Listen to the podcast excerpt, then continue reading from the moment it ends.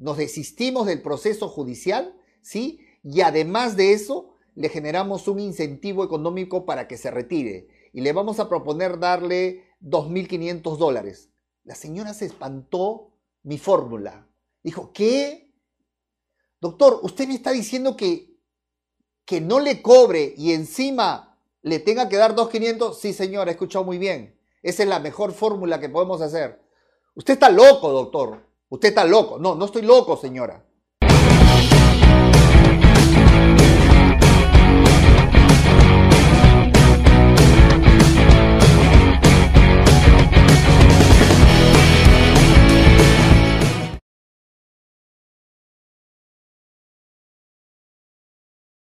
Hoy quiero traerles un tema interesante que va a ayudar a ustedes a entender qué importante es negociar frente a un poder judicial lento, frente a un poder judicial corrupto en todos nuestros países latinoamericanos y donde los procesos realmente no hacen justicia cuando tú tienes una propiedad inmueble eh, eh, metida en un proceso judicial, tú tienes que buscar una alternativa de acuerdo a la realidad nuestra, a la realidad latinoamericana, centroamericana.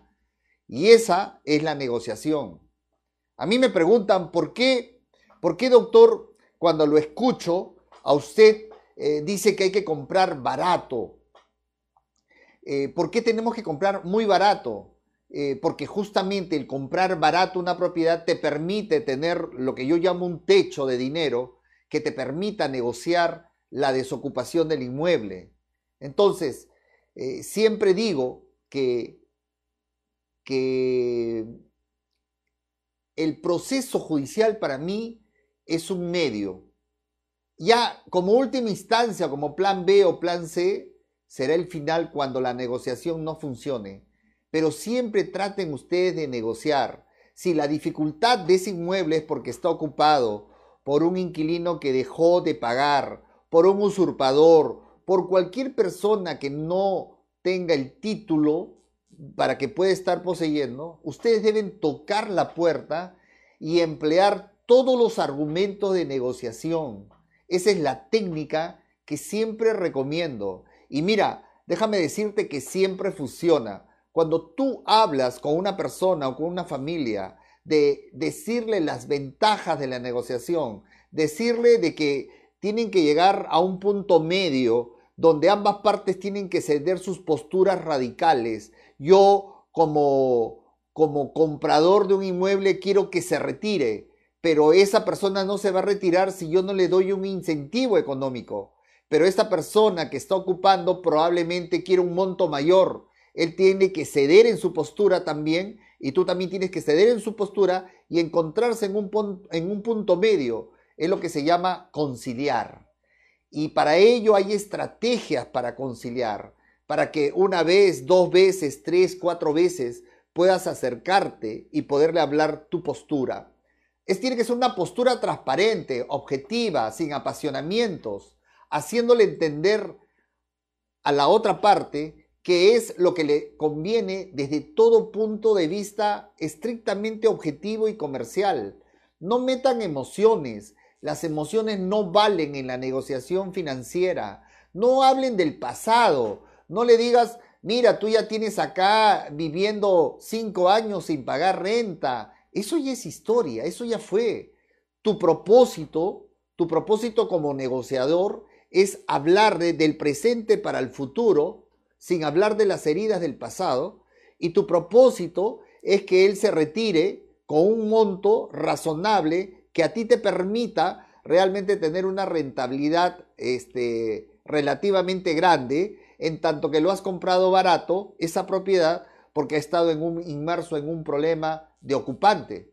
Por tanto, tu postura, tu postura debe hacerle entender el mensaje que tú debes llevar, oye, te conviene a ti, a ti te conviene que recibas un dinero hoy, porque con el juicio que yo ya presenté y que te estoy dejando acá el cargo para que veas que en cualquier momento te va a llegar, a ti te va a generar costos, costos de abogado, costos de tiempo, pero eso no es lo peor. lo peor es que los costos que vas a dar es por gusto, porque al final la documentación de propietario lo tengo yo, porque al final soy yo el que tiene las mejores pruebas y al final el juicio terminará y, y tú saldrás sin recibir dinero alguno mediante un mediante lanzamiento que lo voy a realizar. Entonces, tu única ventaja, tu única ventaja es que el proceso es un poco lento. A pesar que lo voy a acelerar, el proceso judicial es un poco lento. Entonces, dada esa alternativa, te vengo a proponer un negocio. Yo te vengo a proponer un negocio. No le hables de las heridas, simplemente tú le vienes a proponer un negocio. El negocio es que yo te voy a dar una cantidad de dinero para que tú te retires. Te voy a poner un, un camión grande, enorme, para retirar todas tus cosas y poderlo llevar al lugar que tú me indiques. Eso corre por mi cuenta. Ese es el mensaje que tienes que llevar. Y mira, piénsalo, hoy dame la respuesta, mañana te llamo, pero tiene que ser ya. Ya, tiene que ser. De lo contrario, de lo contrario, si tú no me das una respuesta, el juicio va a continuar y va a haber sentencia. Y va a ser peor porque ese dinero no lo voy a tener y me lo voy a gastar. Es preferible que empieces tu historia desde ahora con el dinero que te voy a dar, sin problema alguno, a que tú sigas gastando, gastando, sabiendo que al final no vas a recibir absolutamente nada. Ese es el mensaje que tú tienes que llevar para que seas triunfador en la negociación. A mí me han dicho personas, pero ¿cómo voy a darle dinero a la gente? ¿Cómo le voy a dar dinero a alguien que no se lo merece? O sea, yo creo que hago el papel de Gil, eh, el papel de tonto, el papel de estar dándole dinero a alguien que no se lo merece? Déjame responderte de la siguiente manera. Si tú eres un inversionista y te vas a dedicar a ser inversionista, no le metas valores ni emociones. Tú tienes que ver solamente tu rentabilidad. Tú tienes que ver tus costos de producción. Y así como en, cualquier producto que se produce algo y tú tienes que comprar insumos y eso significa tus costos de producción, Exactamente lo mismo es cuando tú inviertes en un inmueble. El darle el dinero es tu costo de producción, que al final lo que importa es cuánta rentabilidad vas a sacar y en qué tiempo. Si el tiempo que tú estás solucionando ese problema son dos meses, son tres meses frente a tres años de juicio, entonces ese dinero que tú le vas a dar y si sigues en este camino como inversionista, lo vas a recuperar rápidamente, en menos de un año. Por tanto, ¿qué te conviene a ti como inversionista? ¿Esperar que el juicio sea lento, demore dos, tres años? ¿O de una vez venderlo en dos, tres meses pagándole un dinero y dinero que lo vas a recuperar posteriormente? Y como digo, ese es tu costo de producción como inversionistas. Pensar de esta manera, actuar de esta manera, no fue de la noche a la mañana. Pagué lo que decimos derecho de piso. Al principio renegaba y me fastidiaba ¿Por qué tener que darle dinero a alguien quien no se lo merece? Que no me parecía justo. Me parecía que estaba hablando, estaba actuando de una injusticia equivocada, mal. Tiempo entendí que esa es la manera de solucionar en países como los nuestros, donde, donde la justicia es lenta y los procesos judiciales son demasiado lentos. Si tú has tenido un proceso judicial, si tú has tenido, conoces de una vecina o de alguien Dime tú, ¿cuánto demora? ¿Cuánto realmente eso pasa? Pero además de la demora en el tiempo, ¿sabes? Hay otros daños colaterales. Como las personas no están acostumbradas a litigar los procesos judiciales, muchas veces se activan cánceres, se activan enfermedades, se activan diabetes, se activan estrés, se activan presión alta. Y te digo porque conozco gente que se le ha activado. Dice, dice la ciencia que en nuestro cuerpo tenemos células buenas y malas y basta con que suceda un evento, un evento fuerte, la muerte de un familiar, un juicio, una tensión, un estrés para que se activen cánceres y eso no tiene precio, no tiene precio. Por eso es que siempre fomento concilien, negocien, paguen.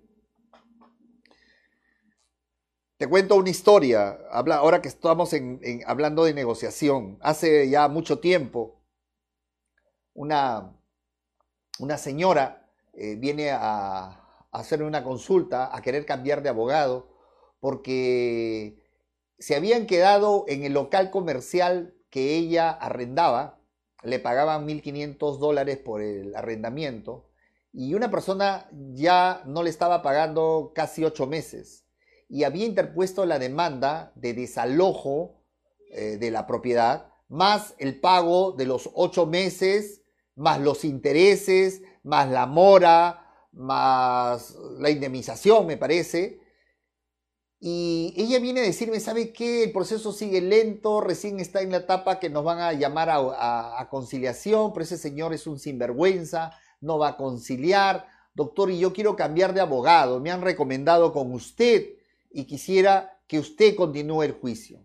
Y yo le dije, señora, este, ¿quiere que le dé realmente la solución al problema? Claro, doctor, yo vengo por eso. Ok, le voy a dar la solución. La solución es, dígame, ¿cuánto, cuánto paga por alquiler? 1.500. Y si usted lo volviera a alquilar, ¿cuánto le van a pagar? Bueno, ahorita ya lo subiría a 2.000 porque en la zona, al frente, ya están cobrando tanto, tanto. Ok, 2.000. Miren, ¿sabe cuál es mi consejo, señora? Mi consejo es que le condone usted los ocho meses en un acta, eso le vamos a proponer. Le vamos a condonar los ocho meses de la deuda le vamos a condonar los intereses, le vamos a condonar las moras y las indemnizaciones, nos desistimos del proceso judicial, ¿sí? Y además de eso, le generamos un incentivo económico para que se retire y le vamos a proponer darle 2.500 dólares. La señora se espantó mi fórmula. Dijo, ¿qué? Doctor, usted me está diciendo que, que no le cobre y encima le tenga que dar 2.500. Sí, señora, he escuchado muy bien. Esa es la mejor fórmula que podemos hacer. Usted está loco, doctor. Usted está loco. No, no estoy loco, señora. Simplemente le estoy diciendo la manera más eficiente en un sistema lento como es nuestro Poder Judicial, donde probablemente todavía le quede dos años más para litigar. Y en estos dos años que le queda para litigar, sale mañana este señor con el incentivo y con la condonación de la deuda, usted vuelve a alquilar a un nuevo inquilino que le va a pagar dos mil dólares y su dinero de 8 mil lo va a poder recuperar en un año. En un año, téngase por servido y tranquilo. Pero ¿sabe cuál es lo mejor, señora? Que va a estar viviendo en paz, sin juicios, tranquilo, y eso no tiene precio. Ese precio todavía ni siquiera lo he colocado ahí. Esa es la mejor fórmula. La señora, ¿sabe qué hizo? Se paró y me dijo, buenas tardes, doctor, y se retiró. Y así hay miles de personas, miles y miles de personas que confunden los negocios y meten las emociones, meten la adrenalina y se enferman, les genera muchas enfermedades, porque no se dan cuenta que lo más eficiente en las negociaciones, lo más eficiente en las negociaciones es cuánto cuesta tu salida. Y no piensan que ese dinero lo pueden recuperar tranquilamente y sin proceso judicial en muy corto tiempo. ¿Cuál es el mensaje y la reflexión al momento de terminar este video que te quiero dejar. ¿Sabes? Hay un hay una hay una frase que siempre dice un mensaje que dice más vale un mal juicio, un más vale un mal arreglo que un buen juicio. Y esto es aplicable en estos nuestros países sudamericanos, latinoamericanos, centroamericanos. Más vale un mal arreglo que un buen juicio.